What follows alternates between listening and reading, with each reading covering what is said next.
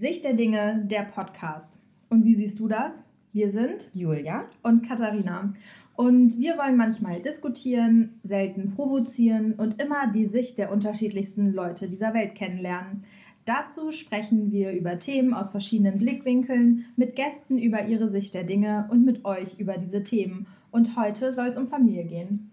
Genau, ähm, Familie und Familienleitbilder ist ja etwas, was uns, würde ich sagen, stetig begleitet. Wir einfach alle unterschiedliche Geschichten haben und auch jeder verschieden ist. Ähm, um unseren Podcast etwas zu strukturieren und besonders diese Folge etwas zu strukturieren, fangen wir, wie jede gute Schule, mit, ähm, mit der Geschichte an. Du findest, äh, Geschichte ist gute Schule, da müssen wir vielleicht über Schule auch nochmal eine Folge machen. naja, Geschichte ist ja etwas, ähm, was uns alle weiterbringt und irgendwie die Herkunft von von allem so ein bisschen unterstreicht. Ja, wie war das eigentlich mit den Familienleitbildern? Also bis zum 18. Jahrhundert ist es so, dass Familien ähm, einfach für die Existenzsicherung bestimmt wurden. Das heißt, es war wirklich alles Familie, was im ganzen Haus in Anführungszeichen zusammen gelebt und zusammen produziert hat. Wenn man also einen landwirtschaftlichen Hof oder einen Betrieb hatte, ähm, dann haben alle dazugehört. Also Verwandte, keine Verwandte, Mägde, Knechte, wirklich alles. Und ähm, Kinder durften nur in Ehen geboren werden. Ähm, heiraten musste man da ein Recht für bekommen quasi. Und ähm, man bekam das Recht eben nur, wenn man die Familie ernähren konnte. Und da der Vater meistens den Hof besaß oder weiter geerbt hat etc., war der Vater auch so die Autorität von allem. Was hältst du denn davon? Ist zumindest insofern ein relativ moderner Aspekt, wenn man sagt, auch die Angestellten und eigentlich alle, die auf dem Hof leben, gehören mit zur Familie, aber natürlich mit dem Hierarchiegedanken und mit dem ähm, der Vater steht sozusagen über allem als wirklich als Autoritätsperson. Ähm, das finde ich tatsächlich etwas schwierig, aber ich glaube, das liegt auch einfach an unserer Generation, weil wir sehr demokratisch und liberal aufgewachsen sind und einfach dieses Rollenbild, Rollenverständnis innerhalb von Familie gar nicht mehr so haben. Also bei uns war definitiv in bestimmten Dingen meine Mutter die Autoritätsperson und wir wären bei manchen Dingen überhaupt nicht auf die Idee gekommen, unseren Vater zu fragen, ob wir etwas dürfen oder nicht dürfen. Ja. Von daher. Ja, ich finde das ganz krass, ähm, vor allem so mit, mit Mägde und Knechte und sowas. Stell dir mal vor, du bist eine Magd und plötzlich gehörst du gar nicht mehr zu den Personen, ja, mit denen du irgendwie aufgewachsen bist, mit denen du so deine, deine ersten Kontaktpersonen hattest, sondern wirst quasi in Anführungszeichen in eine ganz andere Familie gesteckt, für die du arbeitest, für die du lebst und das ist dann deine Familie und du musst dich auf die Leute ja irgendwo auch verlassen und denen vertrauen können.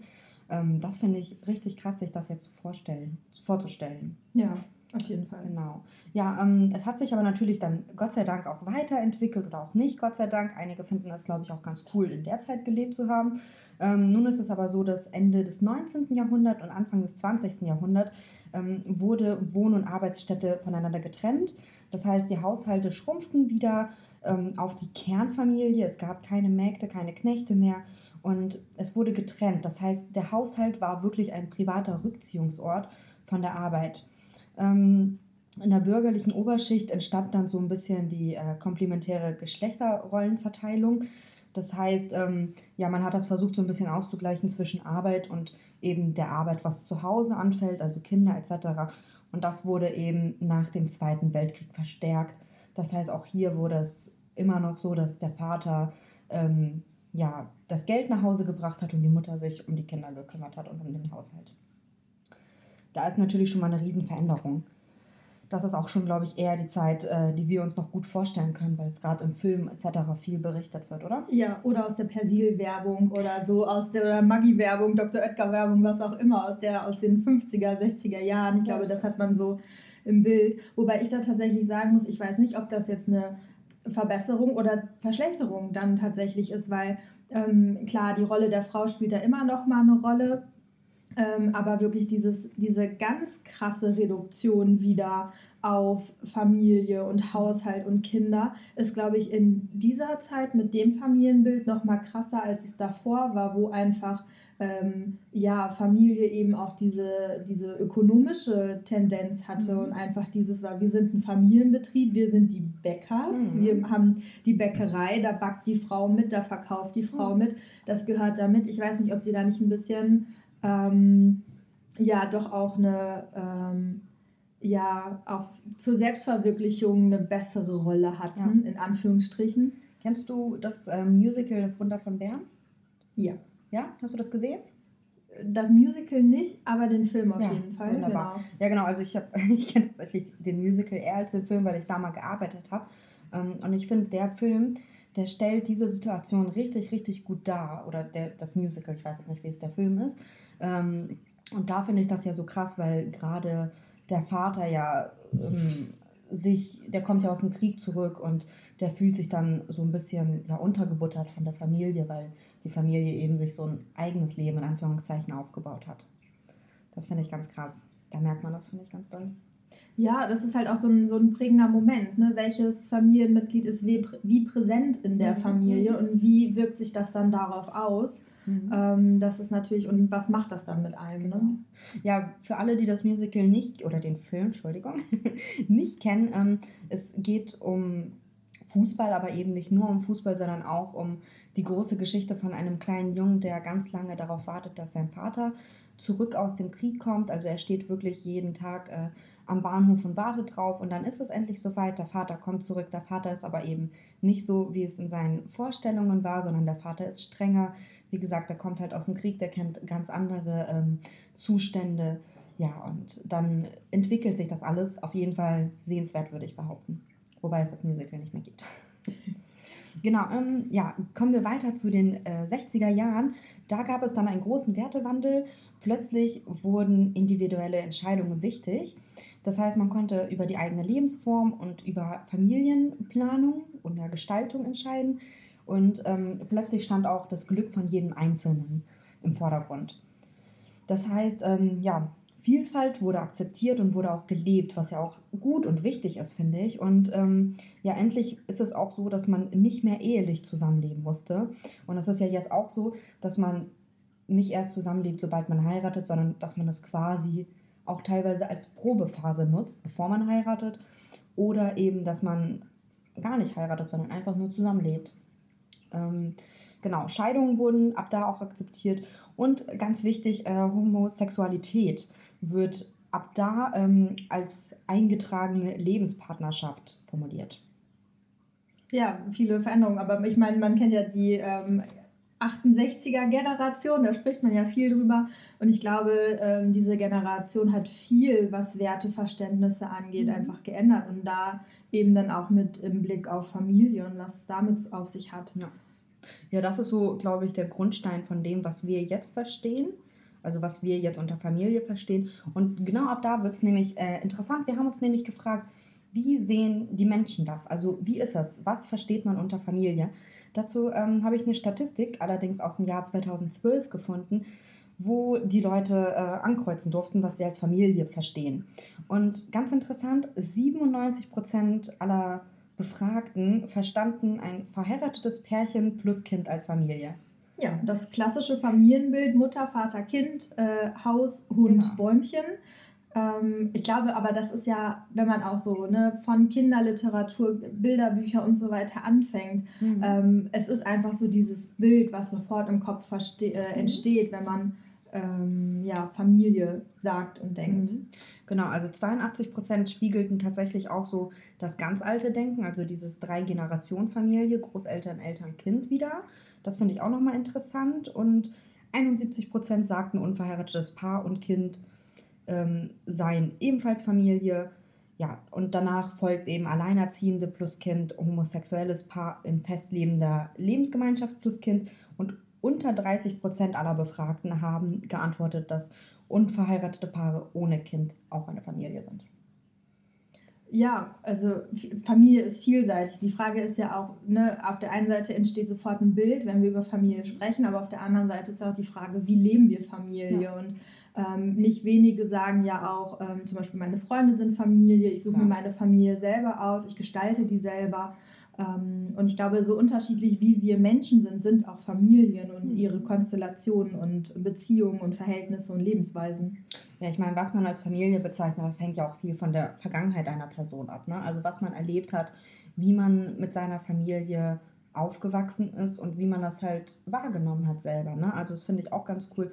Auf jeden Fall lässt sich zusammenfassen, ähm, ja, dass in erster Linie eben die Kernfamilie, also Familie über Kinder definiert wird. Aber ich glaube, das ist auch das, was uns allen im Kopf kommt, wenn man Familie sagt. Und ich glaube, dadurch, dass wir so viele Wörter haben, so wie Lebensgemeinschaft und, und, und, dass man dadurch einfach bei Familie direkt auch an Kinder mitdenkt. Und ähm, ja, was ich cool finde, ist, dass es mittlerweile einfach so viele verschiedene Familienmodelle gibt und dass einfach, ja, dass jeder einfach so seine Geschichte dazu hat, das finde ich cool.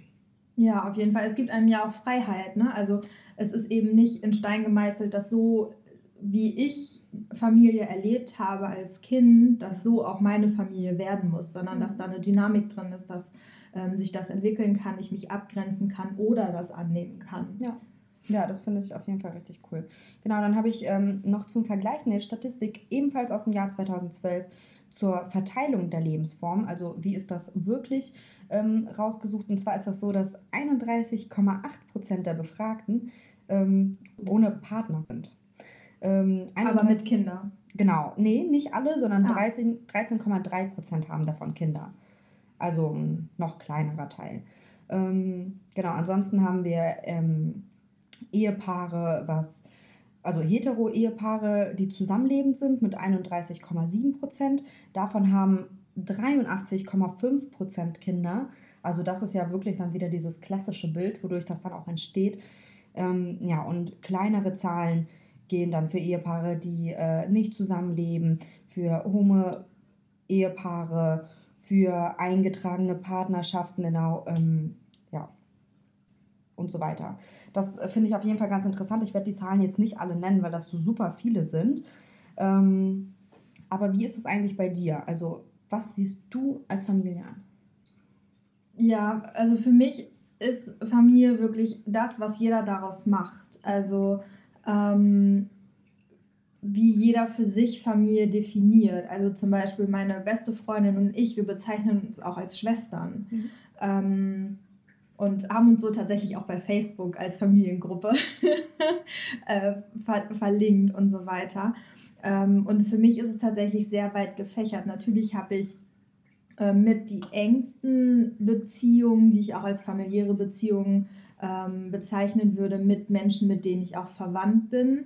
Ähm, aber tatsächlich ist es bei mir auch so, dass es äh, die größte emotionale Entfernung auch gerade bei mir mit dieser klassischen Familie gibt. Also dass zum Beispiel meine Eltern und ich ähm, mittlerweile gar keinen Kontakt mehr haben, weil ich das so schwierig finde, wie unsere Beziehung ist, weil das für mich keine familiäre Beziehung ist und ich dadurch die Entscheidung getroffen habe, dass es mir besser geht, wenn ich diese Beziehung ähm, kappe. Mhm. Und das ist natürlich auch was, was mein Familienbild dann prägt und wodurch ich dann auch sage, ähm, Familie soll einem gut tun. Mhm. Das finde ich ähm, ist eine Definition für mich, die Familie ausmacht, weil ähm, Familie ein Ort sein soll, an dem ich mich wohlfühle, an dem ich Vertrauen habe, ähm, eben Familie befriedigt ja eigentlich grundlegende ähm, Bedürfnisse eines Menschen, wie eben dauerhafte Bindung, Verlässlichkeit, Sicherheit, mhm. Vertrauen, Anerkennung, Zuwendung. Das hat so große Bedeutung für das Wohlbefinden jedes Einzelnen, ähm, wodurch ich sagen würde, Familie ist das, was das erfüllt. Und ob die Menschen jetzt mit mir verwandt sind, ähm, genetisch oder nicht, ist da für mich total zweitrangig. Und mhm. auch, wie sich da die Paarbeziehungen, sag ich jetzt mal, von mhm. Elternfiguren dann zusammenstellen, ob homosexuell, heterosexuell, wie auch immer. Ja. Ja, ich finde das äh, krass, wie sich, also ich finde es auf jeden Fall krass, wie sich das gewandelt hat und wie sich das so langsam auch in den Köpfen der Menschen wandelt, weil ich kenne noch Zeiten, da war es für viele Menschen undenkbar, dass ähm, Homosexuelle irgendwie ein Kind adoptieren oder ein Kind haben. Und jetzt, dass es so normal ist, das finde ich schön, weil das muss es auch, das ist es auch. Das ist vollkommen normal. Es ist normal, jeden Menschen auf dieser Welt, den man lieben möchte, zu lieben. Und das finde ich eben wichtig und ich finde das schön, dass sich das so langsam wandelt und dass langsam alles möglich ist. Ja, weil man hat, glaube ich, über eine ganz lange Zeit auch vergessen, dass es auch Bezugspersonen und Vertrauenspersonen außerhalb dieser Kernfamilie geben kann. Also es gab ja ganz lange die Befürchtung, ähm, dann hatten Mädchen bei einem äh, männlich homosexuellen Paar keine weibliche Ansprechpartnerin, gerade in der Pubertät oder so. Aber wer sagt das denn? Wer sagt denn, dass es da keine ähm, Tante, ähm, Großmutter oder wen auch immer gibt ähm, oder Freundin der Familie, Patin, wie auch immer, die dann diese Bezugsperson für diese Themen sein kann und umgekehrt auch ähm, für, einen, für einen Jungen in einer ähm, weiblichen homosexuellen Beziehung. Also das ähm, sind so Dinge, die sich, glaube ich, auch im Kopf einfach verwandelt haben oder geändert haben und dadurch jetzt ähm, diese Lebensformen und diese Familienformen auch größere Akzeptanz finden. Ja, das finde ich schön. Also das finde ich, find ich schön und finde ich richtig wichtig. Ähm, und was ja andere und auch ebenfalls wichtige ähm, Formen sind, sind ja auch so Patchwork-Familien und sowas. Ich finde das richtig, richtig schön und ich glaube, das hat sich auch mit der Zeit entwickelt, dass man einfach, in Anführungszeichen, fremde Kinder annimmt. Ne? Dass man auch, dass die zur Familie werden und das unterstreicht eben, dass Familie nicht ein Begriff, der unbedingt irgendwas mit Genetik zu tun hat, sondern einfach, dass es ein Begriff ist, der was mit Emotionen zu tun hat. Ja, auf jeden Fall. Also finde ich auch total wichtig, dass uns das immer bewusster wird. Ja. So. Genau. Ja. Ähm, ja, und äh, da anschließend haben wir uns auch noch ein bisschen gerade mit diesem psychologischen Aspekt von Familie ähm, beschäftigt und auseinandergesetzt. Und ich habe das große Glück und hiermit ganz liebe Grüße, ähm, eine Freundin zu haben, die Psychologin ist und die uns ein bisschen ähm, Input dazu gegeben hat, worüber wir jetzt auch sprechen. Und wir haben gerade ja schon darüber gesprochen, dass es, ähm, dass Familienbilder sich verändert haben, gewandelt haben, dass sie sich entwickelt haben und ähm, auch einfach heute wesentlich komplexer sind, als es früher der Fall war und einfach differenzierter. Das hat natürlich starke Auswirkungen darauf, ähm, wie diese, wir nennen es jetzt mal wirklich sehr wissenschaftlich soziale Gruppe funktioniert. Weil Familie ist eine besondere Art der sozialen Gruppe. Sie funktioniert anders als zum Beispiel ein Freundeskreis, eine Schulklasse, wie auch immer. Und ähm, innerhalb dieser sozialen Gruppe werden eben auch soziale Positionen eingenommen, damit die Gruppe funktioniert. Also Gruppen haben ja Dynamiken und damit so eine Gruppe funktioniert, braucht jeder eine Funktion, die sozusagen das Maschinchen am Laufen hält. Jeder ist ein kleines Zahnrad, das bestenfalls ineinander greift und dafür sorgt, dass die Maschine läuft. Und ähm, an diese unterschiedlichen Positionen werden dann auch Verhaltenserwartungen bzw. Rollenerwartungen gestellt. Also je nachdem, wer zum Beispiel die Versorgerrolle übernimmt, sei es jetzt der Vater, die Mutter, ähm, eben derjenige oder diejenige, die, die diese Gruppe finanziert, die Familie finanziert, da werden bestimmte Erwartungen ähm, an diese Person dann auch gestellt, was die Verfügbarkeit angeht, was die ähm, Qualität auch der finanziellen Versorgung und so weiter angeht. Und daraus entwickelt sich dann aber auch wieder eine gewisse Hierarchie und Autorität. Und ähm, das alles hat sich eben im Zuge dieser Entwicklung der Familienbilder auch dynamisiert, also mhm. auch verändert. Welche Rollen gibt es? Wie funktionieren sie so ähm, in dieser Gruppe? Ähm, da vielleicht mal die Frage, könntest du sagen, welche Rolle oder Funktion du bei dir in der Familie eingenommen hast? Ja, ähm, dazu muss man erstmal, glaube ich, bei mir herausfinden, was bei mir Familie ist weil ich einfach, ich glaube, verschiedene Sichten von Familie habe. Also ich habe einmal meine, meine kleine Kernfamilie, das ist jetzt mein Freund und meine kleine Schwester. Ähm, ich habe aber auch meine große Familie und das ist wirklich vom Herzen meine Familie. Das ist, dazu gehört mein Onkel und meine ähm, Oma, meine Tante und die Kinder von den beiden eben. Und ich glaube, bei uns ist das so eine bisschen besondere Bindung, weil ich einfach viele Schicksal Schicksalsschläge erleben musste. Ähm, sprich, meine Mutter ist sehr leider, leider sehr früh verstorben. Ähm, und dadurch ist unsere Familie näher zusammengewachsen. Ich habe schon immer mit allen Kindern viel zu tun gehabt. Deswegen ist es, glaube ich, echt schwierig zu sagen, welche Rolle das, also welche Rolle ich da spiele. Ähm, ich glaube, ich bin eine Person, die mit allen gut kann. Also ich bin so ein bisschen das Mittelding, weil ich halt auch vom Alter so zwischen allen stehe. Also ich glaube, ich bin für die Kinder gerne so als ja, als Ansprechperson, bevor es eben zu den Eltern geht, so. Und ähm, ja, für die Erwachsenen bin ich, glaube ich, auch, auch mal so ein, ja, so ein Mensch, mit dem man sprechen kann, wenn es wenn man mal nicht weiß, mit wem man sprechen soll. Also gerade so, wenn es Probleme in der Familie gibt, man mag ja nicht immer mit allen drüber sprechen. Und ich glaube, bei uns ist es immer so, gerade mit den erwachsenen Personen in meiner Familie, ähm, so, dass wir lieber uns als erstes anrufen, bevor wir mit jemand anderem drüber sprechen. Und mit den Kindern ist es halt eben wirklich wie, ja, wie so eine verrückte Tante-Funktion. Ne? Also ich bin immer da, wenn es ums Hausaufgaben geht. Ich schreie die Kinder regelmäßig an, wenn es um Hausaufgaben geht.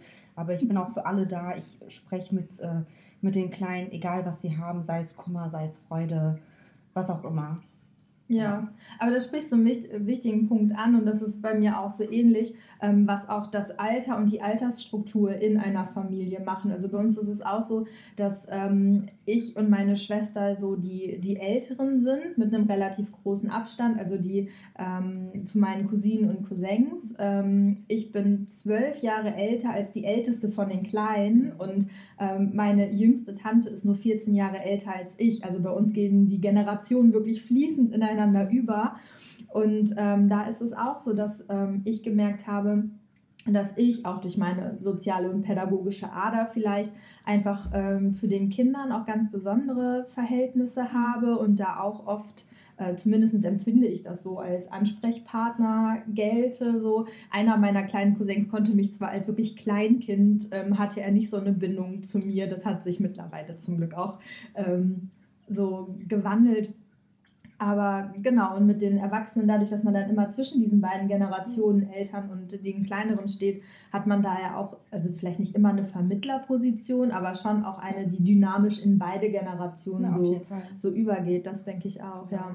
Ja, bei uns ist es ja auch ganz stark so, dass ähm, eben ein wichtiger Teil unserer Familie verstorben ist, damit meine Mutter und mein Onkel ist auch, also mein anderer Onkel ist auch relativ früh verstorben. Das heißt, da ist einfach so ein ja, so ein Mittelstück quasi weggebrochen. Und ich glaube, wir haben alle mit diesem Schmerz zu kämpfen gehabt, einfach um, um ihn besser verarbeiten zu können, sind wir halt näher zueinander gewachsen. Aber das weiß ich auch sehr zu schätzen. Also es ist einfach auch was sehr, sehr Schönes zu wissen, okay, da ist jemand hinter mir, auf den ich mich halt immer verlassen kann. Das ist halt Familie. Ja, sowas ist äh, total wichtig und ähm, eben innerhalb dieser Rollenverständnisse, um jetzt mal nochmal auf ähm, meine Recherchen zum psychologischen Teil zurückzukommen, ähm, ist auch ein ganz wichtiger Punkt, einfach eine primäre Bezugsperson zu haben. Meistens ist das tatsächlich die Mutter, muss es aber tatsächlich nicht sein. Natürlich ist es zu unseren Müttern, haben wir nochmal eine andere Beziehung dadurch, dass sie uns ausgetragen haben, mhm. aber sie muss nicht zwingend die primäre Bezugsperson sein, obwohl sie es in den meisten Fällen einfach ist. Und dann, ähm, wenn du sagst, du hast äh, deine Mutter verloren, wenn diese primäre Bezugsperson dann irgendwann weg ist, ist natürlich auch ein äh, starker Einschnitt im Leben. Ja, und das war sie, also es war sie wirklich 100 Prozent. Also das war, ich glaube, für uns alle ein schwerer Schlag. Wobei ich jetzt sagen muss, ich daraus auch gelernt habe, dass ich jetzt halt für meine Schwester eine sehr starke Bezugsperson bin und ihr das so ein bisschen ja, versuche zu erleichtern. Ja. Ja, und diese primäre Bezugsperson, das fand ich total spannend im Gespräch mit ähm, der Freundin von mir, die Psychologin ist. Ähm, wir lernen von dieser primären Bezugsperson ähm, ganz viel über unsere Gefühle. Und zwar dadurch, dass wenn wir fallen, äh, die Mutter dann sagt, oh, hast du dir wehgetan, tut das weh? Ähm, oder wie auch immer solche Situationen dann aussehen, lernen wir unsere Emotionen wirklich wahrzunehmen, sie zu benennen und dann gegebenenfalls auch zu verändern. Also wenn du hingefallen bist, es tut was weh, die Mama pustet aufs Knie und dann ist alles wieder gut.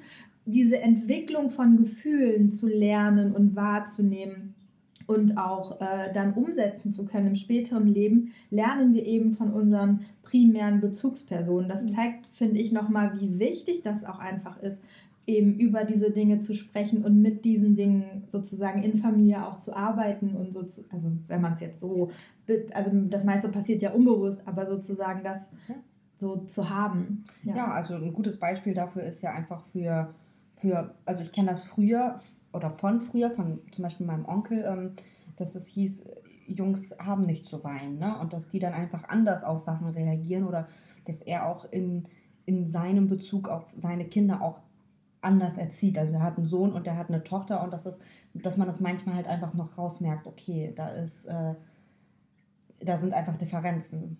Ja, spielt auch eine ganz wichtige Rolle, auch in der psychologischen Forschung. Wie funktioniert oder ähm, läuft Erziehung, also genderbezogene Erziehung ab, was ja immer noch bei uns ähm, auch in, in Deutschland und in Europa ein großes Thema ist. Also wenn ein Junge eine Puppe haben will, heißt es so, der Junge will eine Puppe haben.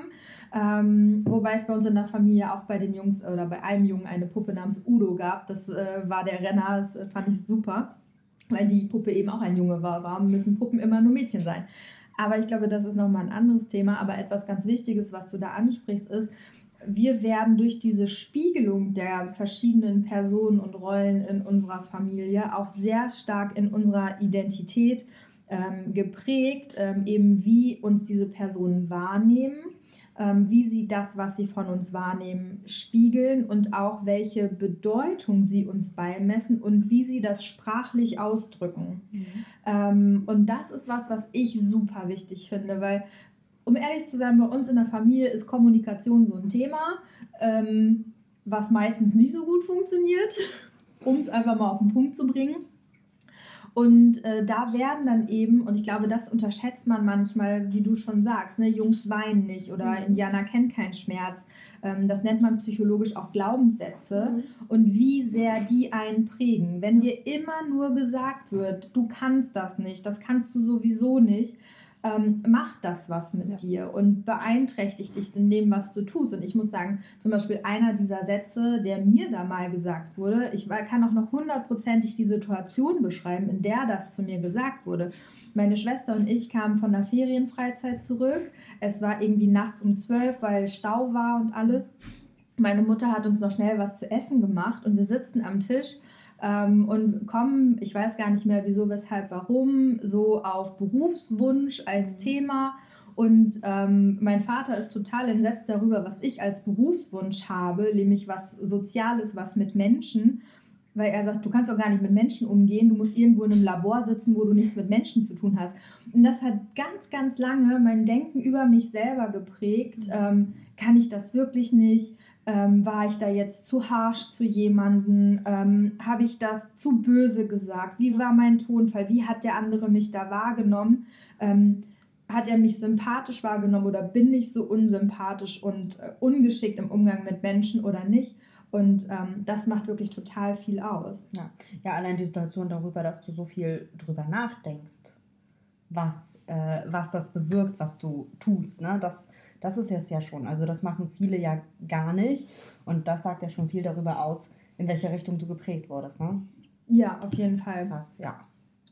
Und ähm, genau, das prägen dann auch wieder ein elementares Wort in der Psychologie zum äh, Thema Familie weil natürlich wird unsere eigene Identität geprägt durch die Familie, aber dadurch zum Beispiel, über welche Themen gesprochen wird innerhalb der Familie oder auch welche Themen nicht angesprochen werden. Ich sag mal nur, in Deutschland spricht man nicht über Geld und Politik und Religion. Das sind so Themen, da spricht man nicht drüber, auch nicht in der eigenen Familie. Ähm, vielleicht. Und, und das ist, finde ich, ein Punkt, also das muss ich sagen, finde ich ein richtig, richtig krasser Punkt, weil viele Kinder oder halt viele Heranwachsende diese Themen dann auch verlieren, einfach aus den Augen verlieren und vielleicht auch gar nicht mehr einschätzen können, okay, wie wichtig ist Geld oder wie wichtig ist Politik für uns oder was macht das? Also ich kenne das von, ähm, von den Kiddies von uns, dass es so ist, dass die teilweise gar nicht wissen, dass 200 Euro echt viel Geld ist und dass die das gar nicht einschätzen können, weil wir einfach mittlerweile in so einer Kultur leben, wo es ist, okay, komm, meinem Kind kaufe ich das, er wünscht sich das so sehr, das passt schon, das geht schon. Und dadurch, dass man gar nicht drüber spricht und auch teilweise den Kindern nicht sagt, hey, ich habe für diese 200 Euro, weiß ich nicht, 10 Stunden oder was auch immer gearbeitet, ähm, dass die gar keinen Bezug dazu haben. Genau, dass man es nicht in Verhältnisse ja. setzt, dass man so eine ähm, auch eine gewisse Wahrnehmung der Welt bekommt, ähm, weil eben wir genau, also einmal mit diesen Themen geprägt werden, unser Weltbild wird dadurch geprägt, was sehen wir positiv, was negativ, wo sind wir kritisch gegenüber, ähm, auch die Art, wie wir etwas wahrnehmen, wird dadurch geprägt und ähm, unsere Zeitperspektive, auch was wir als lang und kurz wahrnehmen und auch der Stil, wie wir kommunizieren. Also das sind alles Dinge, die alle durch, diesen, durch diese soziale Gruppe geprägt werden. Ja, also zusammenfassend die Sicht der Dinge. Ja, genau. Unsere äh, Sichten der Dinge werden dadurch geprägt. Man muss aber dazu sagen, wir stehen nicht alleine mit der Prägung der Familie da. Was ich persönlich auch super wichtig finde, weil ähm, wir bekommen immer wieder neue Systeme und Umfelde und ähm, soziale Gruppen und so weiter dazu durch Schule, durch Freunde, durch Nachbarn, durch weiter entfernte Verwandte und so weiter. Und ähm, die fangen natürlich auch an, unsere ähm, unsere Entwicklung und unsere Sichtweisen zu prägen. Und besonders wichtig, ähm, muss man dabei sagen, ist die Zeit ähm, als Teenager. Also die Zeit als Teenager ist super wichtig, weil wir ähm, uns zwar auch also in unser Verhalten abgucken, aber auch anfangen, ähm, gerade als Teenager, das, was alles, was wir gelernt haben, wirklich bis zu diesem Zeitpunkt, egal von wem und wie und was, fangen wir an zu hinterfragen und ähm, zu, zu schauen, wie passen da die Stellschrauben zusammen, auch diesen, sage ich jetzt mal, eigenen Willen, grob gesagt, auch wenn wir den vorher natürlich auch schon haben, einfach aber die Stabilität als Person zu finden, gelernte Systeme zu hinterfragen, gelernte Weltbilder zu hinterfragen. Und da ist wirklich diese Teenagerphase mit die wichtigste überhaupt. Ähm, kannst du dich daran erinnern, wie es bei euch zu Hause als Teenager oder in deiner Teenagerzeit so abgelaufen ist? Ja, genau. Tatsächlich, ja. Ähm, ja, ich bin ja mit meiner Mama alleine aufgewachsen und ja, sie war alles. Also sie war wirklich meine Mutter, mein Vater und teilweise auch meine beste Freundin, mit der ich echt immer über alles reden konnte. In dem Sinne hatte ich auch wirklich ganz, ganz viel Glück. Also ich hatte nie diese, diese schwierigen, sie ein Teenie-Konflikte. Ähm, sondern ja, ab und zu ja, aber selten. Und ich hatte, glaube ich, auch nie wirklich das Bedürfnis, irgendwie auszubrechen. Also ich hatte nie das Bedürfnis irgendwie, okay, komm, jetzt probiere ich mal Rauchen aus. Wobei meine Mutter auch, daran werde ich mich, glaube ich, mein Leben lang erinnert, ähm, zu mir damals gesagt hat, Julia, wenn ich dich jemals mit einer Zigarette erwische, dann lösche ich sie auf deinen Lippen aus. Und, das ist einprägsam, auf jeden Fall. Genau, ich würde sagen, es hat mich geprägt, aber ich hatte tatsächlich auch nie das Bedürfnis, äh, damit anzufangen.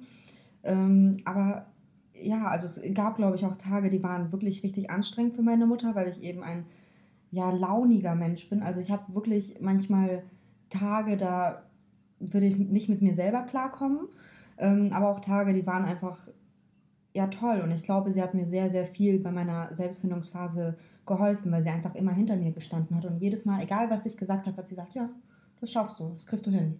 Ich wollte eine Zeit lang Sängerin werden. Ich kann gar nicht singen. Aber sie hat gesagt, ey, du, du schaffst das. Dann wollte ich Schauspielerin werden. Sie hat mich auf einer Schauspielschule angemeldet und so weiter. Also sie hat mich halt echt versucht, in jeder Richtung irgendwie, ja, einfach bei mir zu sein und mir beizustehen. Was bei dir? Äh, ja, ich kann mich da auch noch sehr gut dran erinnern. Ähm, ich muss dazu sagen, ich habe eine Schwester, die ist nur zwei Jahre älter als ich. Von daher, wir waren ähm, doch eine gewisse Zeit lang beide Teenager zu Hause, pubertierend, wie auch immer. Und ähm, ich bin die Kleine, ich bin die Introvertiertere von uns beiden. Obwohl das, ich habe mir sagen lassen, als Kleinkinder war das nicht so, da war das anders. Äh, wie sich das entwickelt hat, ähm, ist auch spannend. Aber da war es zwischen meiner Mutter und meiner Schwester ging es hoch her. Das war innerhalb von zehn Minuten himmelhoch jauchzend, zu Tode betrübt. Da wurde geschrien, da wurden äh, Türen geknallt und geschmissen.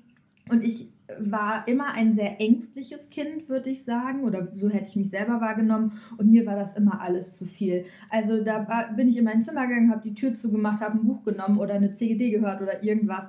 Und wo ich auch wirklich selbstständiger war, indem ich darf rausgehen und tun und lassen, was ich will, in Anführungsstrichen, war ich auch einfach viel draußen. Habe mich viel mit Freunden getroffen, ähm, war viel mit ähm, einer Freundesgruppe, haben wir immer bei uns im Park der von mir auch nur fünf Minuten zu Fuß entfernt war, haben wir immer viel im Sommer draußen gesessen und so. Und ich habe mich immer sehr ja, rausgenommen und auch nicht viel darüber gesprochen. Ähm, man muss dazu sagen, bei uns in der Familie war es auch so, dass ähm, mein Opa sehr früh gestorben ist, ähm, nach sehr langer Krankheit und er für mich und meine Schwester wirklich ein sehr, ähm, eine sehr wichtige Bezugsperson war, was so die Emotionalität angeht. Und weil ich eben introvertiert bin, habe ich das in mich reingefressen. Meine Schwester ist extrovertiert, sie hat es rausgelassen und war dadurch eben auch, ähm, wurde da psychologisch auch begleitet und so weiter. Und ich kann mich noch daran erinnern, als ich so 16 war, ähm, hat mich das einfach auch wieder sehr beschäftigt, dieser, ähm, dass dieser Mensch in meinem Leben einfach fehlt. Und ich habe ähm, Fotos gemacht, mich mit Fotos beschäftigt und auch mit ihm beschäftigt. Und meine Mutter hat das durch Zufall mitbekommen und war dann ganz erschrocken und überrascht, dass mich das immer noch so mitnimmt und beschäftigt. Und das war dann auch viel Thema in meiner Teenagerzeit, sag ich jetzt mal. Aber das ist auch so eben in diesem Vergleich mit anderen Personen und Rollen in dieser sozialen Gruppe ähm, doch auch wieder spannend, wie sich das so entwickelt hat. Also emotional war es, glaube ich, bei uns auch tatsächlich immer. Ich muss auch sagen, jetzt gerade, wo du das erzählt hast, bei uns war das eher immer so, dass wenn wir wirklich gestritten haben, das kam nicht oft vor, aber natürlich kommt das auch vor, ähm, dann ist es meistens so ausgeartet, dass entweder sie oder ich geweint habe und je nachdem, wer angefangen hat, die andere dann hinterher geweint hat. Also wir waren immer beide, also ich konnte meine Mutter nie weinen sehen, ohne selber an, an, anzufangen. Und bei ihr war das ähnlich und am Ende saßen wir dann zusammen äh, auf dem Bett und haben uns wieder vertragen. Also bei uns war das echt ein äh, ja, sehr entspanntes Verhältnis. Aber ich weiß, also ich habe das jetzt mit meiner kleinen Schwester, sie ist zwar noch nicht ganz in der Teenie-Zeit, aber sie kommt jetzt gerade da rein und ich merke, dass sie jetzt auch anfängt, sich ähm, einfach stark damit auseinanderzusetzen, wie unsere Mama war, was sie von ihr hat, was sie sich irgendwie noch daraus ziehen kann irgendwie und dass sie halt noch an diesem Bild festhalten kann. Ja, ich glaube, das ist auch so ein prägender Moment in dieser Teenagerzeit, dass man sich auch so mit seinen Eltern vergleicht und so guckt, bin ich wie sie oder bin ich gar nicht wie sie. Ähm, ich musste leider feststellen, dass ich gefühlt gar nicht bin wie meine Eltern. Mhm. Und das hat mir sehr lange sehr zu schaffen gemacht und auch überhaupt diese Beziehung, was für eine Beziehung habe ich zu meinen Eltern, wie setzt sich das zusammen? Und es war was, an dem ich sehr, sehr lange und sehr, sehr intensiv gearbeitet habe und auch ähm, selber dann, nachdem ich ausgezogen war und gemerkt habe, oh Gott, also das Ausziehen alleine reicht gar nicht, um sich damit mhm. auseinanderzusetzen mhm. oder um das zu verarbeiten habe ich mich auch dazu entschieden, eine Therapie zu machen und war bei einer ähm, Psychologin. Und die hat so einen Satz gesagt, ähm, der bei mir richtig Klick gemacht hat. Also ich war, ich bin so ein, auch ein sehr kognitiver Mensch und konnte mich auch schnell so, ähm, sag ich mal, ähm, kognitiv damit abfassen, okay, diese Familie ist nicht so, wie ich sie mir gewünscht hätte, meine Beziehung zu meinen Eltern ist nicht so, wie ich sie mir gewünscht hätte oder wie sie in ähm, romantischen Filmen dargestellt wird oder in Disney-Filmen ähm, das ist okay, aber emotional war ich da nicht hinterher. Und ich dachte immer, dass ich emotional da hinterherkommen kann, bis eben diese ähm, Psychologin zu mir sagte, aber ihnen darf doch, es darf sie doch verletzen, dass sie nicht die Beziehung zu ihren Eltern haben, die sie sich wünschen. Das darf wehtun, das darf sie verletzen. Und das hat so viel bei mir dann gelöst, dass ich mich endlich weiterentwickeln konnte und heute auch einfach ähm, da viel klarer und viel ähm, ja da viel mehr verarbeiten konnte und ähm, mich jetzt eben ganz anders in Beziehung und in ein Verhältnis eben zu meinen Eltern setze. Und dann, das muss ich auch ganz klar sagen, dass ich die Entscheidung getroffen habe, keinen Kontakt mehr zu meinen Eltern zu haben, weil ich für mich gemerkt habe, dass es, ähm, dass das eben die ähm, sozusagen die Möglichkeit für mich ist, das zu regulieren, weil alles andere, was ich vorher probiert habe mit Kontakt, eben nicht funktioniert hat. Ob sich das nochmal ändert oder nicht, weiß ich nicht. Ähm, das muss man sehen. Aber eben das macht auch wieder viel aus. Und dann gerade mit Blick auf die Teenagerzeit, wie man sich da angefangen hat abzugrenzen und so. Ja, genau. Ob sich das ändert oder nicht, kommt ja auch auf die weitere Entwicklung und ähm, ja, die weitere Entwicklung in deiner Familie an. Ne? Auch. Also ja. in deiner Familie oder in deinem sozialen Umfeld. Genau. Und so weiter um nochmal abschließend mehr oder weniger auf eine andere wichtige ähm, Personenkonstellation zu sprechen zu kommen. Ähm, Geschwister. Geschwister ist auch so ein Thema, die beeinflussen uns natürlich auch. Haben wir Geschwister, haben wir keine Geschwister? Ähm, wie ist da so die Konstellation? Und richtig interessant finde ich, dass es kaum Forschung zu dem ganzen Geschwisterthema gibt. Also es wird am Rand, zum Beispiel, wenn es ähm, um ähm, persönliche Ressourcen geht, wenn das erforscht wird, welche Ressourcen haben wir als Individuen, wird auch auf Geschwister geguckt. Aber rein der Blick auf Geschwister, wie beeinflussen sie sich, wie entstehen da ähm, Beziehungen und so weiter, wird tatsächlich relativ wenig gelegt. Was klar ist, ist, dass ähm, Geschwister eine sehr intensive Beziehung haben und ähm, sehr viel ähm, voneinander lernen und miteinander wetteifern, aber auch wir durch Geschwister lernen, mit anderen Menschen zu verhandeln, zu kooperieren, zu teilen, aber auch in einer gewissen Konkurrenz zu stehen. Und ähm, diese Geschwisterrivalitäten können dann viel beeinflussen. Ähm, sie können aber auch so weit ähm, sozusagen eine untergeordnete Rolle spielen, dass äh, tatsächlich in den meisten Fällen ähm, Geschwister die engste Beziehung in Familienkonstellationen haben und diese tatsächlich auch mit am längsten anhält. Mhm. Ähm, also auch im Erwachsenenalter Geschwister eine sehr große Vertrauensperson sind. Ähm, genau, du hast schon gesagt, du hast eine kleine Schwester. Wie ja. ist ähm, euer, also gibt es noch mehr Geschwister oder seid ihr nur zu zweit? Wie ist da so die Konstellation und wie ist so, würdest du da eure Beziehung so beschreiben? Ach, schwierig. Also ich muss sagen, ich war lange Zeit Einzelkind. Also ähm, meine, also wir haben einen Altersunterschied von 15 Jahren, was schon relativ viel ist. Das heißt, ich war 15 Jahre lang Einzelkind und durfte das Privileg der meiner Aufmerksamkeit genießen. Wobei ich jetzt nicht sagen musste, dass meine Schwester mir irgendwie die Aufmerksamkeit geklaut hat oder so. Das gar nicht. Also ähm, ich muss sagen, meine Schwester, die ist mir verdammt wichtig. Also das ist so, also ich habe eine Schwester, aber ich habe eben noch einen kleinen Cousin und noch eine kleine Cousine und das ist sowas wie, wie Geschwister für mich. Also ich würde nicht sagen, dass einer von den dreien mir irgendwie aus irgendwelchen Gründen wichtiger ist oder oder ich jemanden mehr lieb habe oder oder oder. Ähm, das heißt, ich habe halt eben eine super enge Bindung zu allen dreien. Und dadurch, dass alle drei deutlich jünger sind als ich, ist es halt bei uns auch echt so ein, ja, ich glaube auch irgendwo so eine Art Vorbildfunktion, weil ich halt, ähm, ja, ich habe die Schule abgeschlossen, ich bin zur Uni gegangen und die sind jetzt halt auch alle so mit, ja, jetzt müssen wir das auch machen. Und natürlich kommt von der Familie dann viel aus der Richtung, ja, Julia hat das auch gemacht. Ihr müsst das dann auch so machen. Ähm, Wobei ich sagen würde, wir haben echt eine, eine richtig gute Beziehung und ich glaube, wir tun uns auch alle gegenseitig richtig gut. Also jetzt äh, in der Corona-Zeit mit der Distanzierung merke ich richtig, wie sehr mir das fehlt, eigentlich mal die ganzen schreienden Kiddies um mich rum zu haben.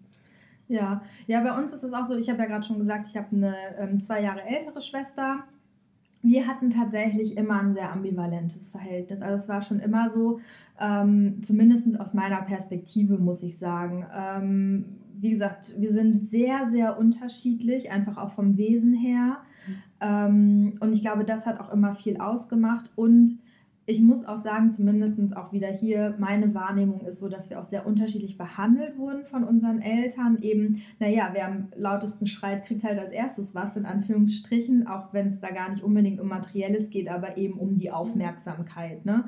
Ähm, wenn äh, man da immer in die Auseinandersetzung geht oder sich immer daraus zieht, hat man eben andere Mengen an Aufmerksamkeit von den jeweils anderen Personen. Und ähm, durch die ganze schwierige Situation mit meinen Eltern, dadurch, dass meine Schwester mehr oder weniger ähm, ein gutes oder eine sehr enge Beziehung zu meinen ähm, Eltern hat, ist das natürlich auch zwischen uns ein Konfliktpunkt und irgendwie schwierig und verursacht Reibung. Ähm, das finde ich, ähm, ja, ist einfach auch was, was mich tatsächlich auch sehr geprägt hat und auch ähm, eben eine ältere Schwester zu haben, die in gewisser Weise eine Vorbildfunktion ähm, hat oder einnehmen sollte, aber zum Beispiel ich schulisch immer besser war. Das äh, ist so eine Diskrepanz, die dann auch einfach diese Beziehung prägt. Ähm, ich habe wirklich, muss ich sagen, das ganz, ganz große Glück, dass ich ähm, eine Tante habe, meine Patentante, die nur 14 Jahre älter ist als ich und zu der ich immer und auch heute noch, finde ich, ein sehr schwesterliches Verhältnis habe. Ähm, und äh, die ich dafür unendlich äh, liebe, dass sie das eben auch so hat und wo ähm, auch andere schon äh, gesagt haben, oh, wenn ich so ein Verhältnis zu meiner Patentante oder meiner Tante hätte, das wäre total toll. Mhm. Und da bin ich wirklich dankbar für. Und das würde ich tatsächlich eher als so meine prägende geschwisterliche mhm. Beziehung bezeichnen, als die zu meiner eigentlichen Schwester. Ja. ja.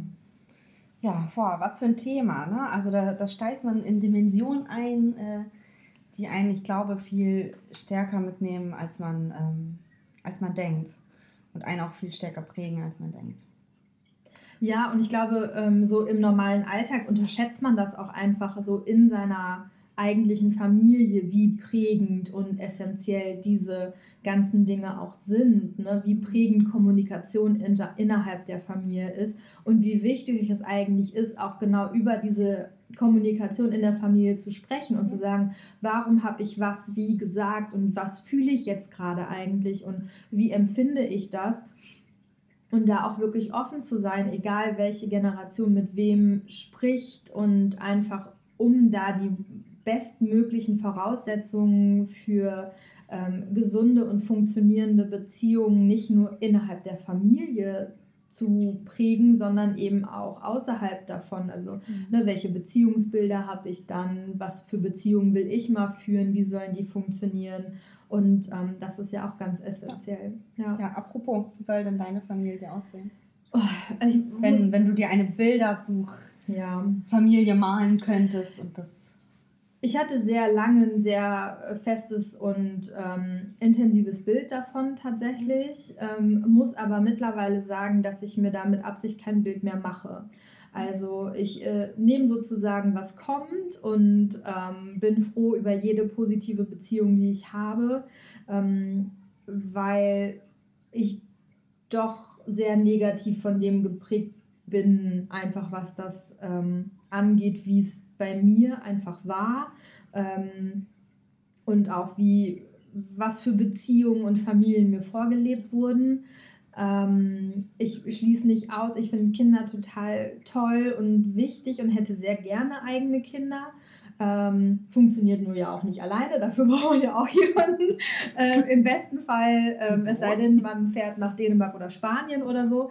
Ähm, aber das wäre tatsächlich jetzt auch nicht mein Idealbild von Familie, weil ich das ein bisschen, also ich für mich ähm, weiß nicht, ob es dem Kind, was da entsteht, sozusagen, ob das so die richtige Vor... Also ich will jetzt niemanden verletzen, der das ähm, oder kritisieren, der das für sich entschieden hat, das zu machen. Ähm, aber ich finde, dann bekomme ich ja das Kind um meinetwillen und nicht um des Kindes willen.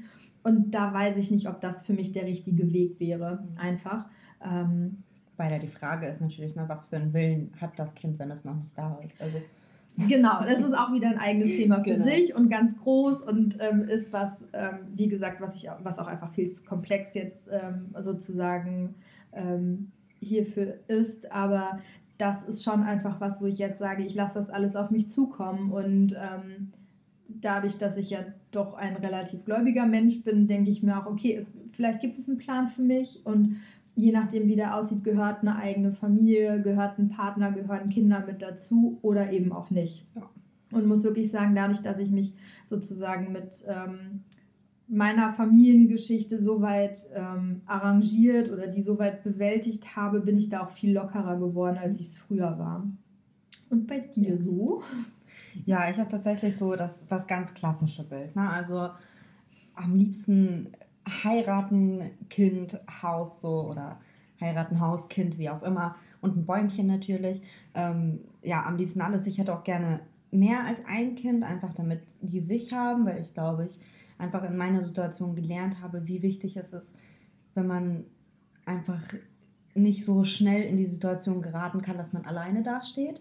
Ähm, deswegen finde ich es, glaube ich, wichtig, dass man einfach, also wie du schon sagtest, eine Geschwisterbindung ist halt verdammt, verdammt wichtig und ich glaube, ich hätte das auch oder würde das auch sehr, sehr gern meinen Kindern wünschen. Ja, und ansonsten, wie du schon gesagt hast, man kann sich nicht aussuchen.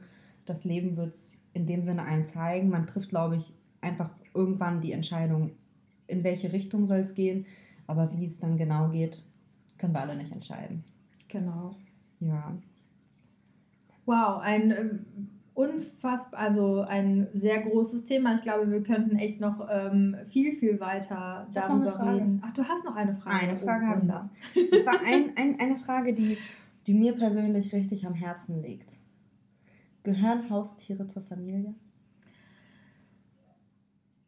Tatsächlich. Äh, Jein, würde ich, müsste ich tatsächlich ähm, antworten. Also wenn ich das so mit Blick auf die Haustiere, die ähm, ich glaube, es kommt darauf an, was für ein Haustier es ist und inwieweit man mit den Haustieren interagieren kann. Was für einen Bezug man zu den Haustieren hat. Äh, ja, genau. Also ich hatte als, ähm, als Teenager, als sehr jung, also so mit, ich weiß gar nicht, ob ich das meinem 12. oder 13. Geburtstag habe ich ein Meerschweinchen geschenkt bekommen. Ich weiß gar nicht warum, weil bewusst hatte ich mir das gar nicht gewünscht. Auf einmal hatte ich ein Meerschweinchen.